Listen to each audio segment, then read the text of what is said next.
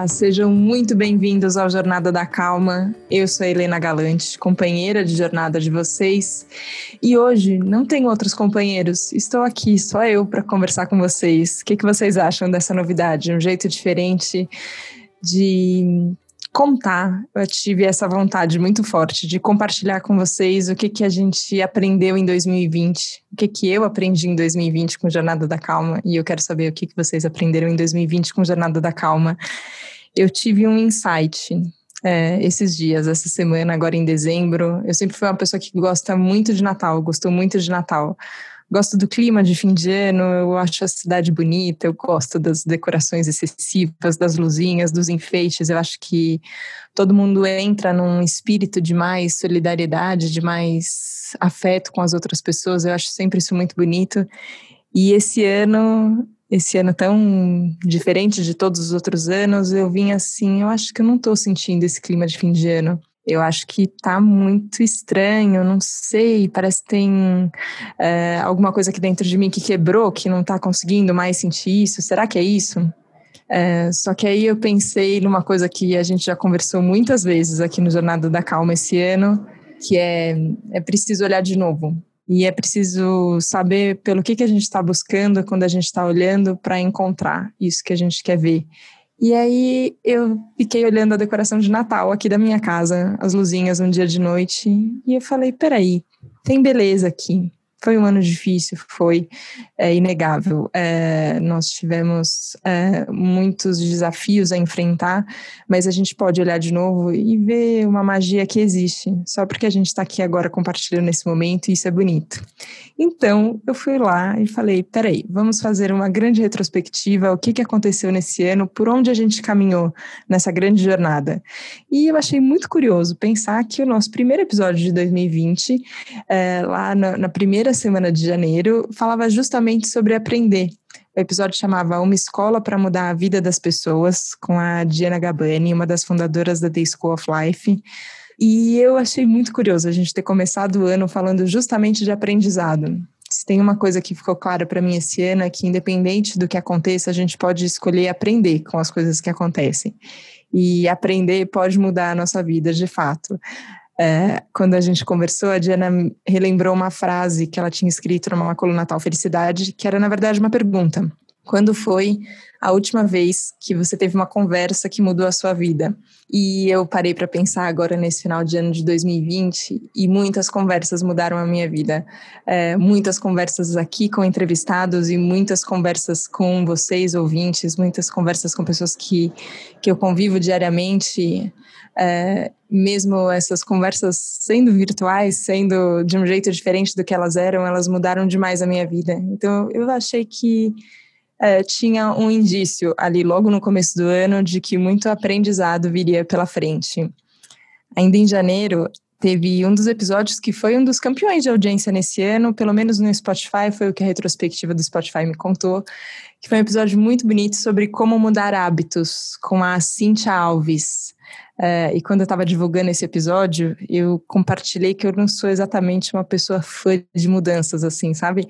Uh, pelo contrário, na verdade, eu lembro desde criança de ser bastante resistente a qualquer mudança e achar que se alguma coisa saía do planejado ou do controle que eu achava que eu tinha sobre a situação, eu logo pensava, hum, alguma coisa ruim vai acontecer.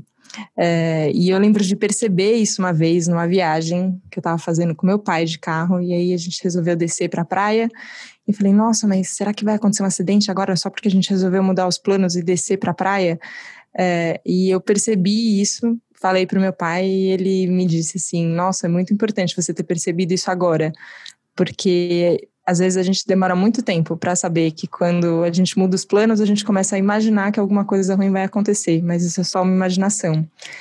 E quando a Cintia fala de mudanças, e eu acho que 2020 veio e, e fez a gente mudar décadas em meses, é, ela fala sobre a gente mudar, criando um espaço é, livre para a gente se conhecer e existir de um outro jeito. E ela fala de um jeito muito bonito que mudar significa acreditar numa coisa que ainda não existe. E quantas coisas lindas podem nos esperar depois que a gente toma essa decisão de mudar? É, é, claro, muitas das mudanças que a gente teve esse ano não foram planejadas ou a gente não, não esperava ter que passar por isso desse jeito. É, mas diante de uma mudança, como a gente pode acreditar numa coisa que ainda está por vir, né? É, foi um exercício logo de confiança no começo do ano e eu acho que sem a confiança não teria chegado aqui em dezembro. É, em fevereiro, teve um grande alagamento aqui em São Paulo, vocês lembram? Não sei se todos os ouvintes não são daqui de São Paulo, claro, mas foi um dia de muito caos. A gente nem imaginava ainda quanto caos que vinha para frente depois e veio muito, mas aquele foi um dia de grande caos aqui em São Paulo é, choveu, eu estava indo a caminho da Abril logo cedo, quando eu saí de casa, senti um trânsito fora do comum, liguei o rádio para saber o que estava acontecendo, descobri qual era o tamanho do alagamento, quais vias de São Paulo estavam interditadas, uma coisa bastante surreal. E nesse dia foi o dia que eu divulguei o episódio com a professora e filósofa Lucilena Galvão. E foi muito curioso, assim, isso acontece algumas vezes é, durante o ano, é, de eu estar sentindo alguma coisa no momento que eu tenho que divulgar o episódio e eu paro e penso, peraí, sobre o que, que esse episódio falou, como é que eu posso aplicar isso que o episódio está falando agora é, nessa situação que eu estou vivendo. E logo no comecinho do episódio, a Lucilena Galvão tinha falado sobre a importância da gente ter referências, que no começo da jornada dela, assim, ela sempre é, pensava e, e fazia o exercício de imaginar como é que seria um sábio, que características um sábio tem, como é que um sábio acorda e pega trânsito, como é que um sábio lida com é, uma conta para pagar, como é que um sábio faz qualquer coisa que a gente tem que fazer aqui na nossa vida. E eu pensei, ok, então agora eu tenho uma chance de olhar para esse alagamento e para o caos que a gente está vivendo e tentar olhar para isso com sabedoria foi muito importante. Essa frase da, da Lucilena Galvão me, me acompanhou muitas vezes ao longo desse ano. É, ela fez muitas coisas diferentes esse ano e compartilhou sabedoria de formas muito originais. É, a primeira peça que eu assisti por Zoom nesse ano de 2020, que o teatro também teve que se reinventar, não podia ter mais plateia, e todo mundo junto, uma experiência compartilhada, que a Denise Fraga, lá no primeiro ano do Jornada da Calma, tinha falado que era tão importante, esse ano não, a gente não pôde fazer isso no teatro, e ele foi para a internet, por exemplo, e foi um texto da Lucilena Galvão, uma peça de teatro que chama Helena Blavatsky, A Voz do Silêncio, foi a primeira peça que eu vi por Zoom. Foi muito bonita, assim, porque a, a Helena Blavatsky, também uma escritora russa de muita, muita sabedoria, muitos questionamentos. Teve uma vida bastante conturbada, mas ela fez muitos questionamentos que eu acho muito importantes até hoje. E quando eu estava vendo essa peça e agora pensando de novo sobre essa conversa, eu fiquei com uma sensação de que a nossa sede de sabedoria é mais forte do que a gente imagina. No final do episódio, a Lucilena tinha falado de uma analogia. A gente estava ali na mesa do estúdio, né, uma mesa branquinha gravando. Aí ela falou: "Ah, tá vendo essa mesa aqui? Essa mesa tá limpinha, não tem nada aqui nessa mesa. Se a gente colocar um pouquinho de açúcar, vai dar um tempinho e vai começar a aparecer um monte de formiguinhas, porque é da natureza das formigas e ir atrás do açúcar. Ela falou: ah, com os seres humanos é igual. A gente coloca um pouquinho de sabedoria e é da nossa natureza buscar essa sabedoria e ir atrás, como se fossem formiguinhas atrás do açúcar. Eu fiquei pensando depois que esse ano foi um ano da gente como formiguinhas, assim, pequenos passinhos, bem pequenos, é, mas buscando formas mais sábias de encarar todos os desafios que a gente teve que encarar. É, e eu acho isso muito bom, sou muito grata a esse episódio, foi bastante importante foi um ano que eu, eu não tenho médicos na família assim tão, tão perto, é, então acho que eu nunca tive tanto contato com médicos como eu tive esse ano. Acho que todos nós, né, tivemos. A gente teve um ano em que a gente precisou de muitos cuidados. É, e o tamanho da disposição e dedicação de um médico na hora de cuidar de alguém é, ficou muito mais claro. A gente falou dos heróis da saúde muitas vezes, e a gente teve um médico aqui no Jornada da Calma que foi o Henrique Rego. O episódio chama Medicina para Lembrar Quem Somos. Foi um dia muito curioso quando ele, quando ele veio gravar esse episódio. Ele acabou depois da gravação do, do, episódio, ele desceu na redação da Vejinha, que é em outro andar, ali no prédio da Abril, acabou tirando o que ele lê, tocando uma música, emocionou um pouco quem estava ali ao nosso redor. É, e eu lembro de olhar e falar: nossa, como, como o Henrique coloca a gente mais perto de quem a gente é. O Henrique, esse ano eu acompanhei, ele acabou indo para Manaus é, quando, quando teve é, o, o, pico de, de, casos de pessoas infectadas com coronavírus e faltava mão de obra, faltavam médicos nos hospitais, ele viu aquela situação e decidiu pegar um avião e ir para Manaus e, e, cuidar das pessoas lá. E eu fiquei vendo, e ele foi com o violãozinho, foi com o quelele, e ele continuou cuidando das pessoas dessa forma. No dia da gravação do episódio também, foi uma coisa que eu não tinha compartilhado com vocês. Mas no dia da gravação, o avô do Thiago, que é um companheiro muito forte da minha jornada, faleceu. E o Henrique acabou me ajudando, me ajudando muito, assim. E eu comecei a ver o quanto tudo que, que os convidados do Jornada da Calma aqui falam tem tanto impacto, porque é isso que eles fazem. Sabe, não é uma teoria bonita? Eu gosto das teorias bonitas, vocês sabem, mas não basta ser uma teoria bonita se não tem uma aplicação na nossa vida, se a gente não leva isso a sério. E quando o Henrique me ajudou naquele dia, e ele me ajudou como médico, era numa função específica, mas ele me ajudou a me lembrar de quem eu sou, e todo mundo que estava envolvido naquela situação também saiu mais fortalecido e lembrado de quem é. E eu acho que isso é muito bonito. Estou fazendo aqui um calendáriozinho, mas já estamos em março, sim. Foi quando tudo parou. Parece que a nossa memória, né, quando eu volto para esse ano de 2020, parece que ele começou em março, mas não, tiveram meses antes, teve esse período muito importante antes. Mas em março, quando tudo parou e eu comecei a sentir todas as sensações que, que eu tenho certeza que todos nós sentimos esse ano, a gente lidou com muito desespero, com muito medo, com muita ansiedade. Eu ouvi um episódio de um programa do podcast das emoções que chamava O Dia em que a Terra Parou, com a Isabela Ianelli e com a Natália Roberto. É, e quando eu ouvi esse episódio, eu falei, ok, eu quero muito conversar com elas, porque a Terra parou e a gente precisa saber o que, que a gente vai fazer com as nossas emoções, justamente.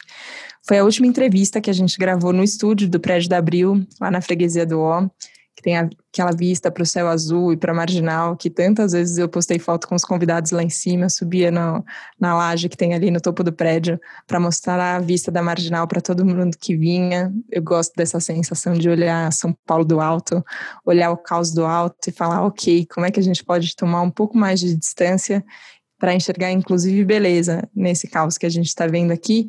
A última fotinho que eu tenho com entrevistados foi com a Isabela e com a Natália, nesse episódio que a gente ainda estava começando a tatear, começando a entender, a gente ainda não tinha ido todo mundo para casa, mas os casos estavam crescendo, a gente estava entendendo a dimensão do problema que a gente estava lidando.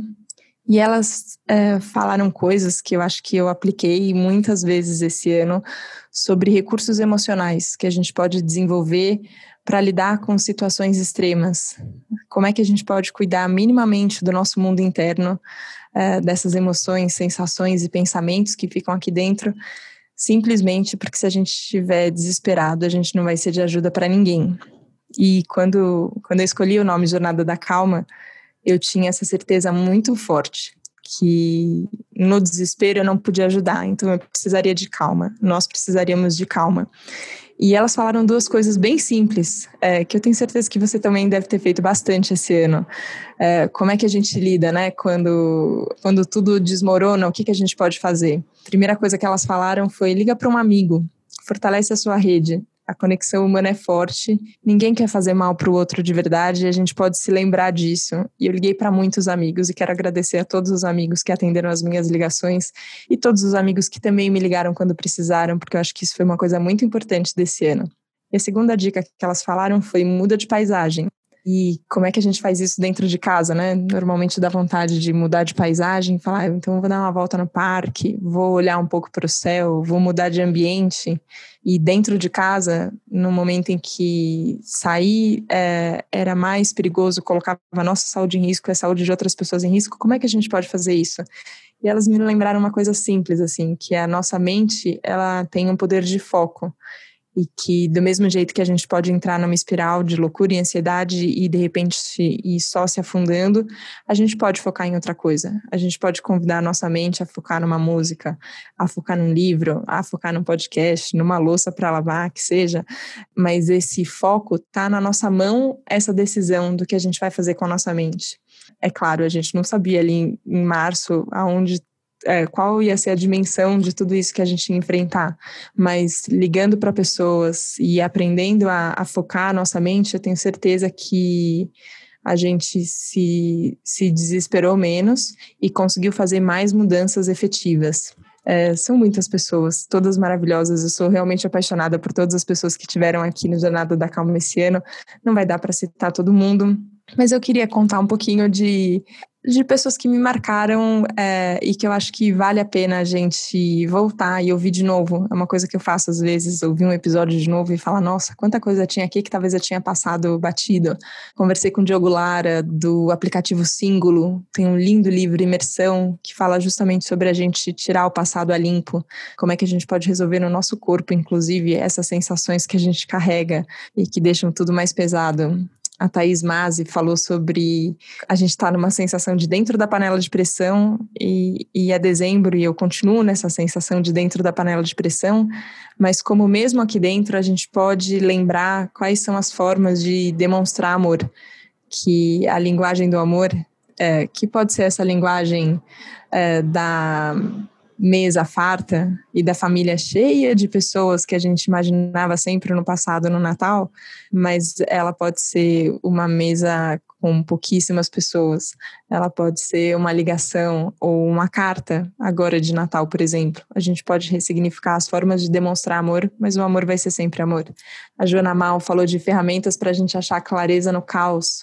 Ela fala muito de planejamento a gente gosta de fazer agenda, né? De, de decidir assim, ah, eu vou fazer tal coisa, depois outra e depois outra. E aí veio 2020 e falou: olha, seus planos vão por água abaixo. Tudo que você imaginou que ia acontecer vai ser diferente. E ela fala que a gente pode planejar, mas focando no relacionamento, nas pessoas, assim, ter muito claro com quem eu vou e aí, porque eu vou acompanhada, eu vou mais segura. É, em vez da gente focar no planejamento das coisas, a gente focar no relacionamento com as pessoas. Foi muito que me salvou esse ano. Em abril, teve um episódio que foi gravado antes. A gente, logo que entrou em quarentena, a gente começou uma série de episódios todos gravados remotos, como eles são gravados até hoje.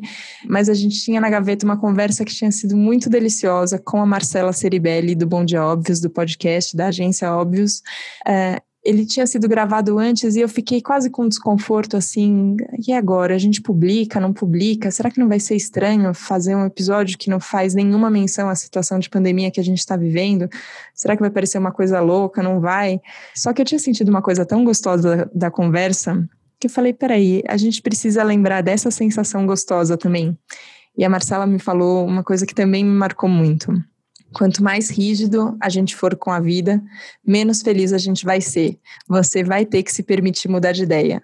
É, e eu acho que foi uma mudança de ideia que permitiu que a gente publicasse esse episódio e levasse de novo assim ó é, um conteúdo profundo a gente falando sobre rigidez mental e sobre como a gente pode treinar a nossa flexibilidade para justamente ganhar mais bem-estar e mais felicidade era um tema profundo, só que de uma forma muito leve, assim, falando sobre as coisas do cotidiano, sobre o horário que a gente almoça e como é a terapia e como é a relação com o trabalho.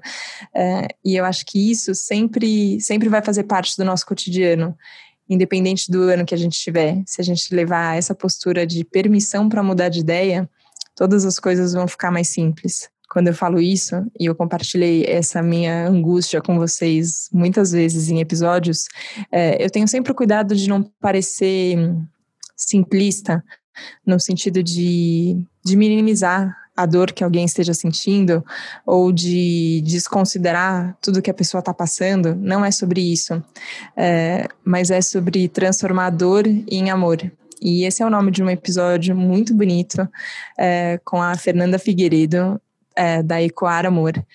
E ela fala justamente sobre essas coisas muito doloridas, que parece que a gente não pode nem falar sobre elas, de tanto que elas doem.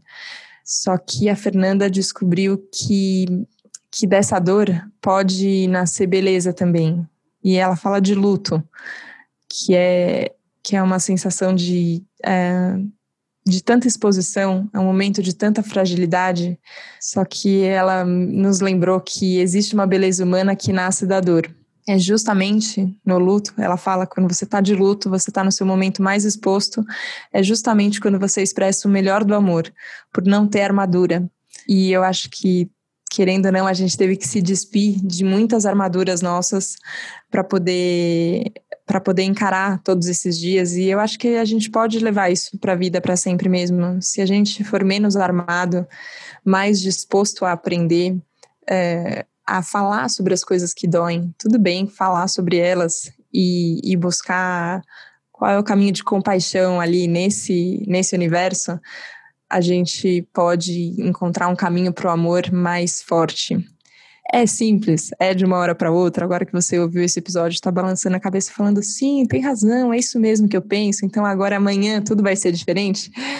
E eu gosto do Henrique Bueno, que é do Rubin Institute, quando ele fala que mudança não é sobre uma grande transformação, assim, sabe? Agora eu li um livro, agora eu ouvi um episódio, agora eu tive um grande insight, agora daqui em diante tudo vai mudar. Ele fala que não, que a mudança que todo mundo quer viver na sua vida tem a ver com recorrência. O que, que significa assim, ó? Hoje eu fiz uma pequena mudança, e amanhã eu escolho de novo por mudar. E eu escolho de novo, e eu escolho de novo. É, nesse, é nessa esfera do todo dia, sabe? Na esfera do cotidiano, desses comportamentos que fazem a nossa vida no final. Só que a gente, quando pensa em mudar, a gente fala, eu quero mudar o mundo, lá amplo. E ele volta e fala, tá, como é que você muda 1% do que, do que você está fazendo agora? E, e, essa mudança, e eu acredito, depois a gente teve num episódio com, com a Aline Castro, que ela falou de cura coletiva, eu acredito que essa mudança não é autocentrada, não é só pela gente, não é mudar para minha vida melhorar, sabe? É como eu posso mudar e cultivar uma decisão que tem aqui, tem a ver com o que eu posso fazer, está na minha esfera de alcance, só que é uma mudança que tem um impacto em todo mundo. E como é que a gente não desiste até tá bom para todo mundo? Parece ousado? Parece, eu sei. É, às vezes eu acho que eu fico um pouco louca de tanto pensar nisso, mas aí eu escuto Mário Sérgio Cortella, um filósofo que eu admiro demais, professor também, que esteve com a gente no aniversário de um ano do Jornada da Calma, lembra? Passou rápido, no meio desse ano de 2020 a gente comemorou um ano de jornada, e ele fala justamente sobre colaboração, sobre como a gente colocou na nossa cabeça uma ideia de cada um por si, sabe? É, eu cuido do meu, você cuida do seu, cada um sabe de si. É, ele fala que essa essa mentalidade de competição não é a mentalidade humana. Não foi assim que a gente chegou até aqui. A gente chegou até aqui é, colaborando. Então ele fala sobre aprender a ser humano como aprender a colaborar.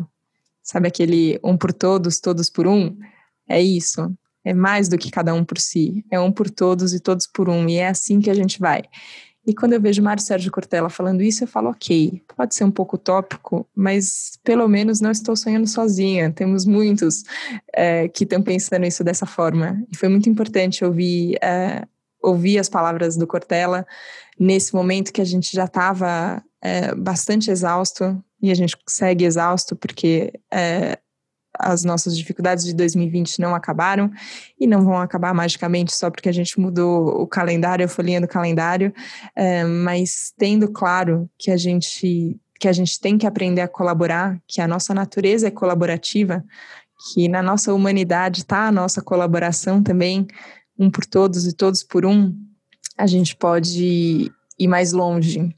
E eu conheci pessoas que foram muito longe muito. Pessoas incríveis que eu me apaixonei, que eu tenho certeza que vocês se apaixonaram também. E eu não poderia deixar de falar da Mari de Oliveira, que eu conheci durante a apuração da matéria de capa dos 70 anos da ACD para Vejinha. É, e ela teve uma história de vida cheia de desafios. O Dudu, o filho dela, nasceu com mielomeningocele, que é uma má formação na coluna, precisou fazer tratamento na ACD. Ela era mãe de paciente na ACD e acabou virando paciente também quando ela teve doença de Crohn, ela tem doença de Crohn, sofreu uma perfuração intestinal, acabou evoluindo o quadro por uma infecção generalizada, teve que amputar as pernas e os dedos das mãos. Foram muitos desafios que a Mari já viveu. Só que quando eu conversei com ela pela primeira vez, nem era no Jornada da Calma, era só era, era uma entrevista normal, vai, um jornalismo convencional que eu estava fazendo ali para uma matéria de capa da Beijinha. É, ela me falou de de um jeito de lidar com a vida que não se limita nem a qualquer dificuldade que ela tem enfrentado. Ela é muito maior do que isso. É, eu lembrei muito, ouvindo ela falar, daquela frase da música Amarelo do Emicida, que também marcou muito meu ano. Permita que eu fale, não as minhas cicatrizes. E a Mari fala dela, fala dela inteira, é, e fala do reconhecimento de milagres pitadas diárias de milagres que ela, que ela encontra na, na vida. E ela disse que as pessoas não vão precisar passar pela história dela, que a história é a história dela, mas a história dela pode ser um instrumento, porque ainda tem muita coisa para ser feita.